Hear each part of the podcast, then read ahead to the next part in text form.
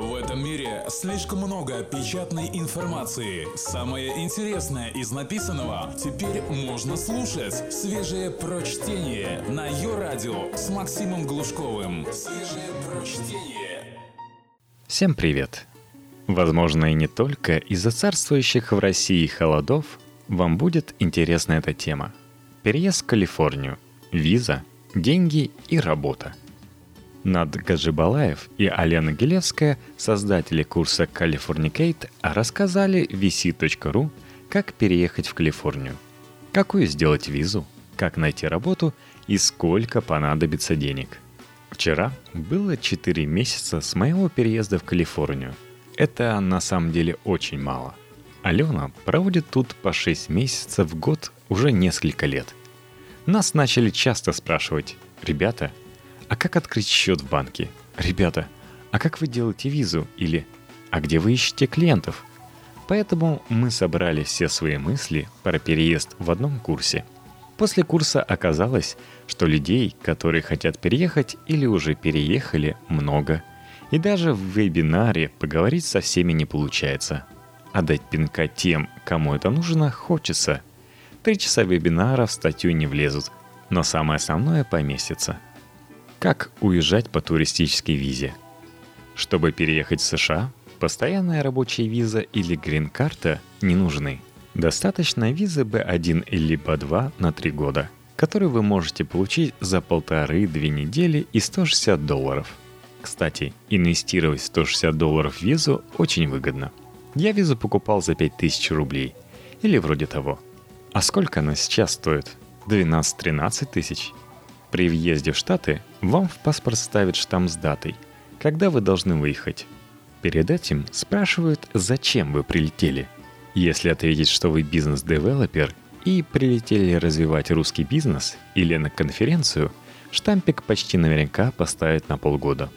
Если сказать, что вы турист и приехали на пару недель, а потом задержаться на полгода, вам поставят туристический штамп B2, и в следующий раз придется объяснять, Почему вы засмотрелись на Голден Гейт и остались в стране надолго, будет неприятно. Не говорите, что прилетели жить. Не говорите, что хотите тут остаться. Могут спросить, не собираетесь ли вы работать или искать работу. Нет, не собирайтесь. Не говорите, что прилетели учиться, на стажировку или курсы. Для этого есть отдельный тип виз, и это также нелегально по B1 и B2, как и работа – если ответить на эти вопросы неправильно, вам светит часовой разговор с офицером пограничной службы, а потом могут посадить на ночь в тюрьму и отправить обратно в Россию. Причем, конечно, за свой счет. У одного знакомого на такой подробной проверке в рюкзаке нашли диплом и отправили его в Россию. Подумали, раз диплом с собой, значит, точно работу искать собирался – очень полезно на границе иметь с собой документы, подтверждающие цель поездки, визитку, распечатку билета и программу конференции. По B1 можно находиться в Штатах до полугода. В принципе, потом ее статус можно продлить, Extended B1.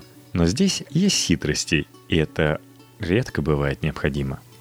Если просидеть в стране все полгода, потом улететь и через недельку прилететь назад – могут посадить в тюрьму на ночь и отправить обратно.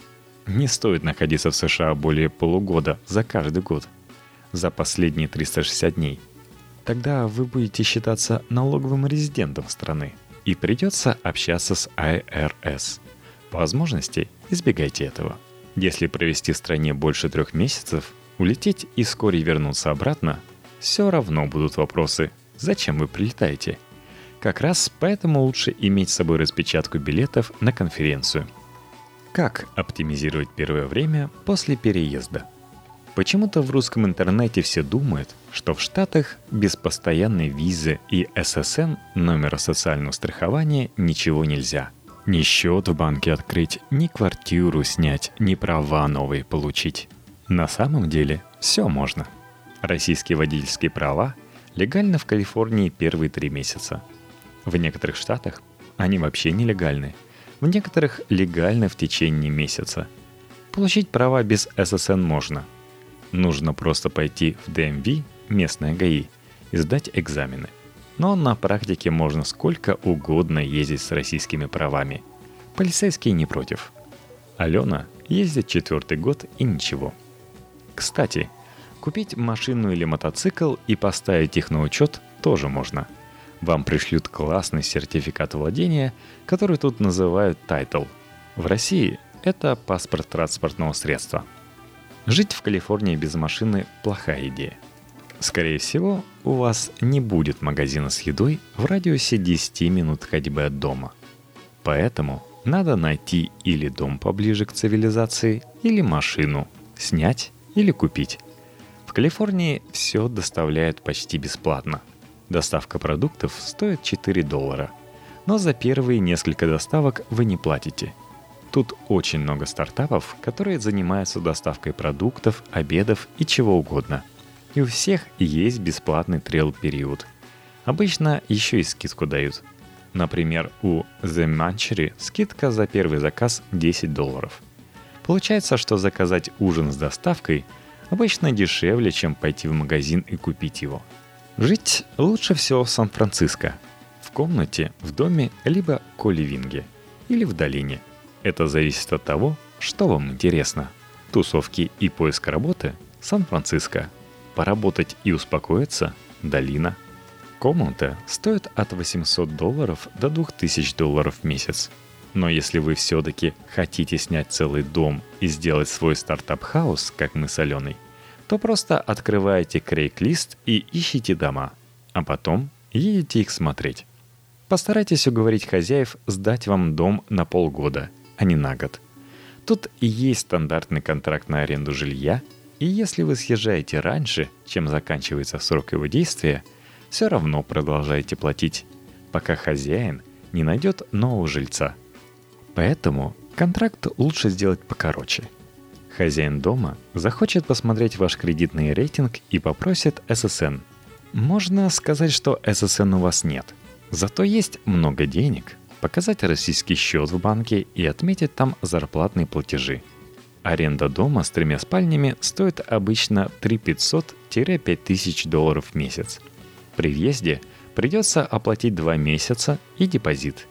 Квартплата – это если вы снимаете дом, сильно зависит от сезона, но обычно это еще 200-500 долларов в месяц. Только свежее прочтение на Йо-Радио. Открыть счет в банке можно минут за 10. Если вы не можете выбрать банк по цвету логотипа или другой мистической системе, идите в Wells Fargo – он классный, дешевый и самый лояльный к иностранцам и иммигрантам. Счет вам откроют по заграничному паспорту и визе в нем. Формально это два документа, удостоверяющие личность. И сразу выдадут к нему дебетовую карту. Она нужна потому, что куча местных онлайн-ритейлеров и сервисов не примут вашу российскую карточку или будут ругаться на биллинг-адрес. И на заправках российские карты не работают, ну и честно говоря, выгоднее всего взять все рубли, снять в США доллары, закинуть на счет в банке и сидеть спокойно. Потому что деньги надо хранить в деньгах, а не в рублях. Кредитную карту тоже можно, даже нужно открыть без SSN. Она называется Secured Credit Card и открывается в залог всей суммы кредитного лимита. Платите 500 долларов и получаете кредитку на 500 баксов – Таких надо завести штуки три и активно ими пользоваться. Тогда ваш кредитный рейтинг начнет расти сразу, а не только с момента, когда вы получите ССН. Кредитный рейтинг – это как удостоверение личности и платежеспособности. Он влияет на процентные ставки по кредитам, и его проверяют, когда вы пытаетесь снять дом, сделать большую покупку или даже подключить домашний интернет – Короче, вам нужно завести три кредитки. Структура расходов на жилье вы будете тратить 1000-1500 долларов в месяц. На аренду машины что-то вроде 500 долларов в месяц. Сходить в кафе пообедать одному – около 10-20 баксов. В месяц на еду будет уходить тысячи полторы, если не бегать по ресторанам и иногда готовить дома – Сотовая связь стоит 30 баксов в месяц, домашний интернет 60. В итоге в месяц вы будете тратить от 2000 до 3000 долларов, если вы один и экономите. С семьей все становится дороже раза в два с половиной. Главное про бюджеты цены – сделайте счет в местном банке, хотя бы ради того, чтобы видеть свои деньги в долларах и привыкнуть считать их в долларах. Очень полезно отказаться от рублей, как от основной валюты. По крайней мере, на то время, пока вы живете в США – Какую сделать визу? Во-первых, неплохо бы познакомиться с миграционным адвокатом, который вас выслушает и подскажет, какую сделать визу. Некоторые адвокаты могут проконсультировать вас бесплатно, некоторые попросят депозит. Если упростить, в большинстве случаев вы будете выбирать между визами H1B, L1 и O1. H1B – сейчас открывает для 24% запросов. Это простая рабочая виза, заявку подает работодатель в марте. В начале апреля проводится лотерея. В мае вы узнаете, получите ли вы визу, и если получили, в октябре можно въехать. В основном H1B делают большие компании. У них статистически больше шансов выиграть лотерею – Основателя стартапа тоже можно нанять по H1B, но это так себе идея. Если вам предлагают сделать H1B, спросите, можно ли вместо нее сделать L1 или O1. Ниже расскажу об условиях, которые для этого нужны. Для работодателя разница в цене оформления этих виз не критична, а вам будет значительно удобнее. L1 – виза топ-менеджера или ключевого инженера компании – которая открывает филиал в США. У этой визы сложные требования. Вы должны работать в российской компании не меньше года, получать зарплату, у компании должен быть офис, она должна создавать американский филиал, подать бизнес-план, снять офис на 5 человек. У L1 хороший процент одобрения, но сделать ее сложно.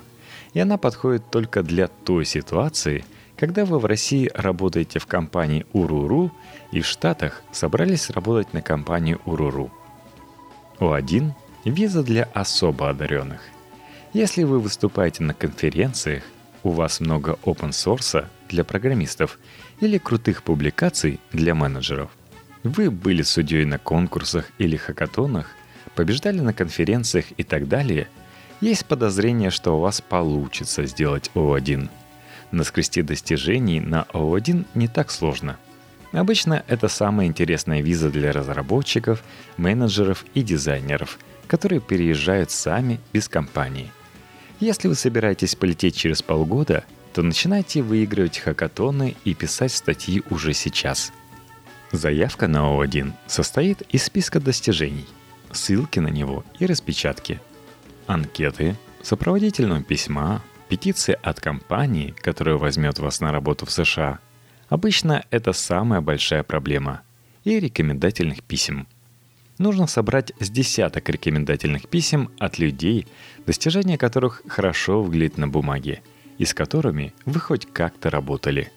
Ключевые менеджеры международных компаний, венчурные инвесторы, все вот эти ребята. Письма за вас обычно пишет ваш адвокат – кстати, адвокат стоит примерно от 5000 долларов. На сбор документов, работу с адвокатом, отправку заявки и ее рассмотрение уйдет месяца 4. Поиск работы. Для начала неплохо бы вычитать ваше резюме. Перепишите его с нуля, а не экспортируйте из LinkedIn. И после этого проверьте в Grammarly и Hemingway. Если вы решили переехать и вообще, купите себе Grammarly на год – пригодится. Разошлите резюме в компании, которая вам нравится. Прикладывайте сопроводительное письмо. Cover letter – это один параграф текста, который вас продает. Расскажите в нем, почему вы полезны компании и что вы хотите в ней сделать. Вам, скорее всего, ответят не очень скоро, через пару месяцев, например. Пока они там будут думать, откройте Angel List и заполните профиль. Просмотрите список позиций, отфильтруйте нужные и ответьте всем. Их будет штук 200.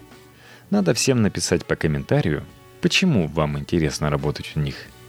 Это игра в конверсию. 200 ответов, 20 откликов, 10 первых интервью. Сделали это? Идите на Hired и заполняйте профиль там. Сидя в России, это делать проблематично. Во-первых, профиль надо заполнить правильно. Вы никому не нужны, если еще находитесь в России, и у вас нет разрешения на работу. Поэтому лучше писать, что вы уже в Штатах и уже с визой. Hired проверяет поток заявок, выбирает интересные и организует вам раунды интервью. Работа в долине совсем не курорт. Половина компаний на Angel List делает очередные счетчики шагов и калорий для собак. И не очень понятно, сколько они проживут. А идти работать в огромную компанию вы не очень хотите. Непонятно, что именно вы там будете делать, но скорее всего что-то ужасно скучное. Нетворкинг и клиенты. Кроме очевидных Meetup и Eventbrite, стоит знать вот что. Не тратьте время на бесполезные встречи. В Москве вы бы стали пить кофе с кем-то, потому что он тоже из IT-сферы. Нет? И здесь не надо. Раза три сходите и хватит. Не ходите на бесполезные метапы. На метап все понятно по размеру группы и месту. Почти все метапы будут в Сан-Франциско – Поэтому нужно или найти машину, или жить в городе. Самый простой способ искать людей нужной вам специализации и знакомиться – всякие тиндеры для нетворкинга. Мне очень нравится Wave и консьержба Wave. Ребята назначают вам одну встречу в неделю, знакомят, выбирают место и присылают напоминания на почту. А потом еще и спрашивают, как все прошло. Еще стоит поучаствовать в сообществах путешественников – вроде Номадс, и выцеплять там людей по городам. Даже в Москве можно познакомиться с веселыми ребятами, которые зачем-то прилетели в Россию. Хотя, возможно, они дураки. Для лидогенерации в продажах можно использовать кучу сервисов вроде YC Fellowship, Legion Analytics. Они находят вам лиды по заданному профилю и дают их почту и базовую информацию про человека. Дальше или вручную, или спамилкой – в целом, очень круто быть полезным людям, а не просто пытаться что-то продавать. Вы прилетите, и у вас обострится чувство «блин, я вообще ничего не знаю». Кажется, его можно починить за пару месяцев активных встреч по 2-3 в неделю –